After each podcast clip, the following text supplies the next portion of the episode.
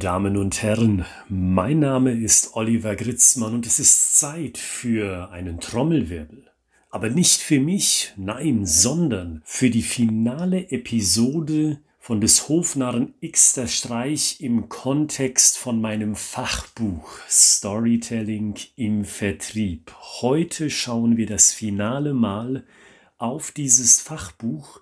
Ich gebe Ihnen einen Tipp mit über die Zeilen dieses Buches hinaus und am Montag bei der nächsten Episode geht es dann wieder allgemein weiter. Ich gebe Ihnen dann Tipps zum Thema Storytelling direkt aus meiner Praxiserfahrung bei Kunden. Also schlagen Sie heute ein finales Mal das Buch Storytelling im Vertrieb auf oder klicken Sie auf die Beschreibung dieser Podcast-Episode und bestellen Sie sich dieses Buch unter dem Link, der dort angegeben ist. Heute beschäftigen wir uns mit Seite 135 also mit einem der finalen Seiten dieses Buches. Und was finden Sie dort? Mögen Sie vielleicht fragen, wenn Sie das Buch gerade nicht zur Hand haben oder es noch gar nicht besitzen. Dort finden Sie was, was Sie alle interessiert. Da bin ich mir ganz sicher. Und wissen Sie, was das ist? Wie mache ich Storytelling, also das Erzählen von Geschichten, nachhaltig? Dass Sie nicht nur heute daran denken, wenn Sie diese Podcast-Episode hören, sondern auch noch am Montag, wenn Sie durch die Tür hin zu Ihrem Büro gehen oder zu Ihrem ersten Kunden. Wie machen Sie das also? Im Buch auf den besagten finalen Seiten finden Sie dann eine kleine Bullet-Point-Liste, was Sie machen können Tag für Tag, um in den Groove zu kommen, um kreativ zu sein, wie Sie sich unmittelbar vor einem Kundengespräch vorbereiten können auf so eine Kommunikation mit Storytelling. Und wenn es kein Kunde ist, dann ist es vielleicht ein interner Mitarbeiter.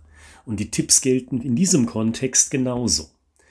Nun, aber was machen wir hier dann in diesem Podcast? Was kann ich Ihnen mitgeben darüber hinaus? Und der Titel dieser Episode, der verrät es. Seien Sie niemals mit sich zufrieden im Kontext von Storytelling. Und es ist eine positive Botschaft. Das soll nicht negativ sein, dass sie sich immer schlecht reden müssen und dass sie das letzte Haar in der Suppe suchen müssen. Das ist eine positive Botschaft, weil ich sage Ihnen, was ich denke in diesem Zusammenhang. Ich denke, wir sind zu schnell zufrieden mit dem, was wir da machen. In der Vertriebskommunikation, in der Marketingkommunikation, in der Kommunikation auf Produktionsebene. Viel zu häufig sehe ich es, dass wenn ich mehrfach bei einem Unternehmen unterwegs bin, dass sich da nicht viel ändert. Von der ersten Idee einer Geschichte bis hin zum Ende, wo es dann Marketingleute, Vertriebsexperten, Personalentwickler und so weiter dann umsetzen sollen und auch tun. Die erste Idee ist bereits gut genug. Und das ist der Fehler. Wir sind zu schnell zufrieden und übersehen dann, dass wir trotzdem wieder in einen abstrakten Sprech hineinfallen, dass wir trotzdem noch so etwas sagen, wir haben jetzt dynamisches Wachstum erreicht und das haben wir erreicht, weil wir nachhaltig gearbeitet haben über mehrere Monate hinweg. Wir fallen dann trotzdem, weil wir eben so schnell zufrieden sind, in das Fettnäpfchen dass wir ausschweifend werden, dass wir nicht bei unserem Beispiel bleiben und wenn Sie mir zuhören, mit dem ich in dieser Woche gesprochen habe, in einem meiner Seminare, dann sage ich Ihnen, Sie werden wissen, wer Sie sind, ganz herzlichen Dank für diese wunderbare Phrase am Beispiel bleiben, was wir alle tun sollten, am Beispiel bleiben, bei einer Botschaft bleiben, aber weil wir so häufig so schnell zufrieden sind, bleiben wir das eben nicht. Und wir werden, wie gesagt, ausschweifend. Wir erzählen von A nach B, nach D, nach T, nach Y und wir kommen einfach nicht zum Ende. Und weil wir uns so schnell zufrieden geben mit dem, was wir da kommunizieren, da fallen wir auch in das Fettnäpfchen, dass wir einfach zu verworren und kompliziert und schwierig kommunizieren. Und das ist keine negative Botschaft. Das meine ich im Endeffekt ganz positiv. Wenn Sie sich das bewusst machen, dass wir uns viel zu schnell zufrieden geben mit dem, was wir da haben, hier am Beispiel Storytelling gesehen, dann ist das insofern eine positive Nachricht, dass Sie im Umkehrschluss ganz genau wissen, was Sie zu tun haben, damit Ihre Geschichten richtig tief emotional ansprechen.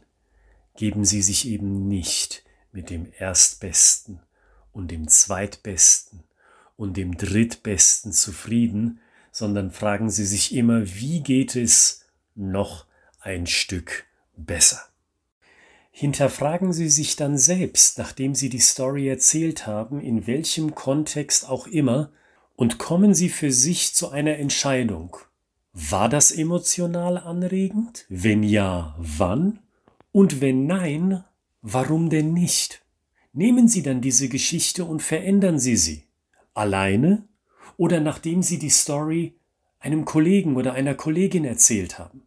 Fragen Sie doch auch mal im Kundengespräch nach, auch wenn Sie vielleicht keinen Auftrag mitgenommen haben von diesem Besuch, sagen Sie mal, das Beispiel, das ich gebracht habe, dieses Bild im Kopf, hat sie das angesprochen? Ich weiß, wir sind jetzt nicht zu einer Übereinkunft gekommen, aber mal nur vom Beispiel her gedacht. Hat sie das überzeugt? Hat sie das angesprochen emotional? Tun Sie doch sowas. Ich bin davon überzeugt und das sehe ich so mit einem Schmerz im Herz. Das muss ich Ihnen ganz ehrlich sagen. Ich sehe es mit einem Schmerz im Herz, dass viele Verkäufer, Personalentscheider, Geschäftsführerinnen und Geschäftsführer und so weiter Emotion auf dem Tisch lassen, ja, also nicht Geld auf dem Tisch lassen, den Spruch kennt man ja, Emotion auf dem Tisch lassen, weil die Story nicht geschliffen ist. Und das tut mir deswegen weh, weil ich weiß, dass so viele Unternehmer und die Verantwortlichen in eben diesem Unternehmen so tolle Sachen machen.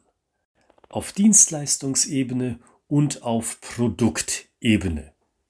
Und ich denke mir immer, Mensch, da hat man so viel Zeit, so viele Jahre, vielleicht sogar Jahrzehnte investiert in ein Produkt oder in eine Produktreihe, aber in der Kommunikation des Ganzen, da wurde so hemdsärmlich gearbeitet. Da wurde sich gleich oder ziemlich schnell mit dem Erstbesten zufrieden gegeben. Und da schließt sich der Kreis. Mein Tipp, den ich Ihnen anfangs gegeben habe, mit dem schließe ich jetzt.